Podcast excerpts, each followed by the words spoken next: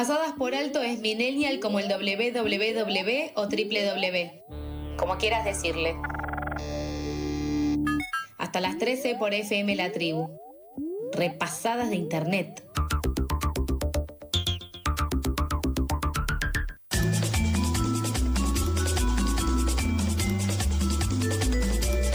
Último bloque de pasadas por alto, continuamos con más información. Ayer la ley de acceso a la tierra que busca crear una línea de créditos para que los productores de la agricultura familiar puedan comprar tierras rurales tuvo dictamen favorable para su tratamiento en diputados. Por este tema estamos en comunicación con Nahuel Levalli, él es coordinador nacional de la Unión de Trabajadores de la Tierra y presidente del Mercado Central. Hola Nahuel, Carlos te saluda al aire de FM La Tribu. Hola Carlos, gracias por la comunicación. Eh, gracias a vos por atendernos. ¿Hace cuánto están luchando por esta ley? Y por un lado quería consultarte y por el otro, ¿crees que el actual gobierno está más abierto al diálogo? La ley la estamos peleando, o sea, la presentamos por primera vez en septiembre del 2016, eh, formalmente la ley, ¿no? Después el planteo de la necesidad de que los pequeños productores accedan a la tierra propia es histórico, pero la ley concretamente desde el 2016 fue representada dos veces, o sea, tres veces fue presentada, la última vez en octubre del año pasado y ahora, como vos presentabas, el martes tuvo dictamen favorable de, de Asuntos Legislativos y Agricultura y ayer eh, la tercera comisión a la que tenía giro, que era presupuesto, y ahora está eh, lista para, para tratarse en la Cámara en Cámara de Diputados y ahí bueno seguiremos luchando, presionando para que, que avance sobre todo antes del 10 de diciembre. Y por otro lado, la segunda pregunta que venías, que, que estabas haciendo es eh, bueno, nosotros presentamos esta ley y, hubo un compromiso de parte del actual gobierno desde que asumió en avanzar con esta ley y evidentemente ahora ha tomado una decisión política de, que sea así, ¿no? De que avance. Hola Nahuel, acá Nehuen, somos casi tocayos. Eh, quería hacerte una pregunta. Eh, sabemos bien que el objetivo de la ley es obtener créditos para la compra de las tierras, pero que nos comentes qué condiciones hay para recibir estas tierras y si se sabe ya aproximado cuántas personas ayudaría esta ley. No, las tierras, a ver, es, por un lado tiene dos partes. Una es poner tierras ociosas del Estado en función social.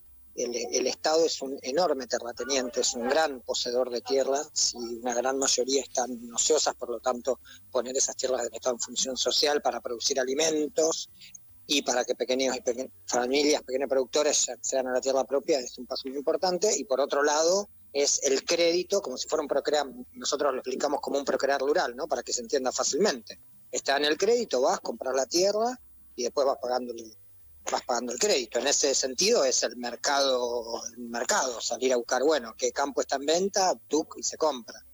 Este, y después a cuántas familias, y eso todavía, todavía no está definido porque no está definido el presupuesto eh, familias que podrían ser beneficiadas y hay cientos y cientos de miles. Bueno, hay que ver eh, ya una vez que se apruebe la ley y empiece el proceso de reglamentación, el presupuesto afectado para ver para cuántas créditos efectivamente alcanzaría, pero bueno, paso a paso, sobre todo lo más importante, que es un hecho histórico, ¿no? Que se, que se esté discutiendo y que se estén dando pasos de avance con el tema a la democratización del acceso a la tierra en la Argentina.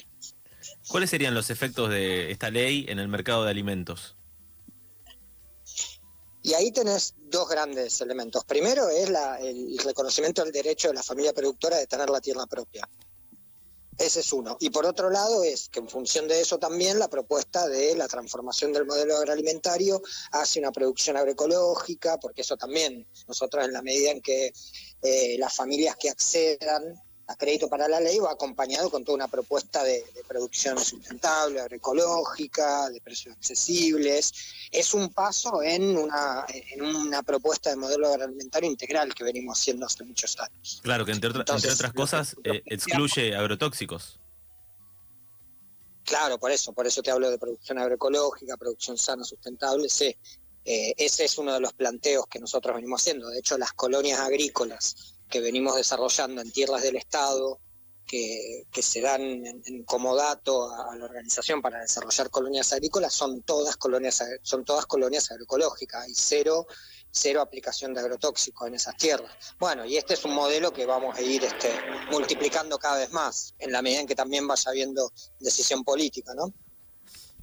Si yo te pregunto ahora, esto que, nos comentabas de la producción agroecológica, eh, claramente también tiene la otra parte de tendría que ser un cambio de paradigma social y cultural para poder llevarlo a cabo y tener una producción eh, sin agrotóxicos de manera completa, ¿verdad?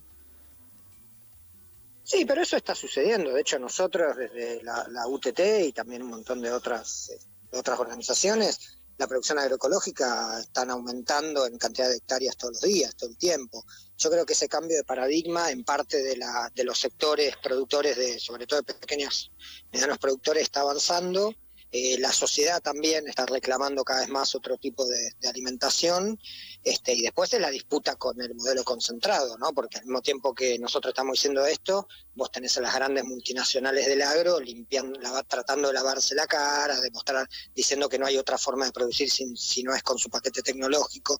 Es una disputa, obviamente, pero ese cambio de paradigma, a diferencia por ahí de hace 10, 15 años, hoy está en boga por un lado, por una sociedad urbana que exige comer de otra manera y por otro lado, con un sector productivo, sobre todo en la producción hortícola y, frutícola, que, hemos dado pasos de avance muy fuertes en eso. Es una realidad, hoy hay miles y miles de toneladas de producción agroecológica.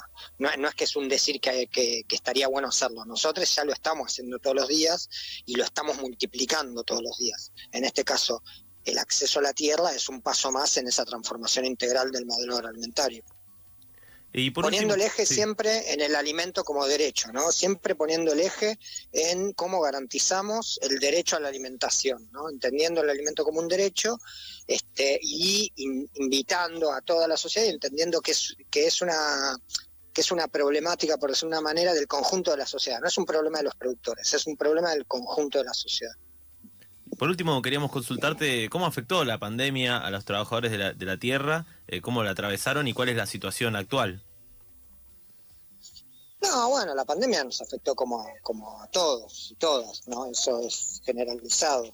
Hay una realidad es que la producción agropecuaria nunca se detuvo, ¿no? Nunca, nunca paró, todo lo contrario. Este, en ese sentido, eh, no, no, no es que hubo menos laburo, ¿no? Pero sí obviamente salir a laburar en condiciones riesgosas. Y la situación actual es la misma siempre. Hay unas, hay, hay una, hay un sector muy precarizado de, de, pequeño productor.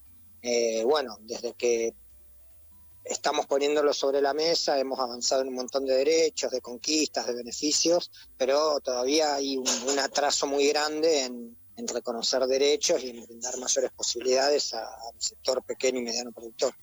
¿Tienen pensada alguna convocatoria ahora eh, para el futuro, en, los próximos días? En, vos decís alguna acción de lucha, como hicimos los acampes, y bueno, veremos. Seguramente si, si tenemos fecha de tratamiento en la Cámara de Diputados, lo más probable es que hagamos una gigantesca movilización a a apoyar el tratamiento positivo de la ley. Hoy por hoy no tenemos una fecha. Eh, acabamos de hacer una acampe hace dos semanas, de cuatro días ahí enfrente del Congreso. Un mes anterior habíamos hecho otro acampe.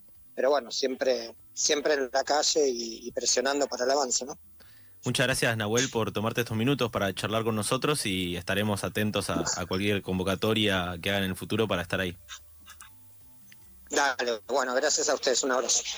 Pasaba Nahuel Levalli, él es coordinador nacional de la Unión de Trabajadores de la Tierra y presidente del Mercado Central, que nos comentó acerca de la ley de acceso a la tierra que busca crear una línea de créditos para que los productores de la agricultura familiar puedan comprar tierras rurales. Pasadas por alto, queda lo que resiste. Burbuja noticiosa secando al sol del mediodía, desde las 11 hasta las 13 por FM La Tribu.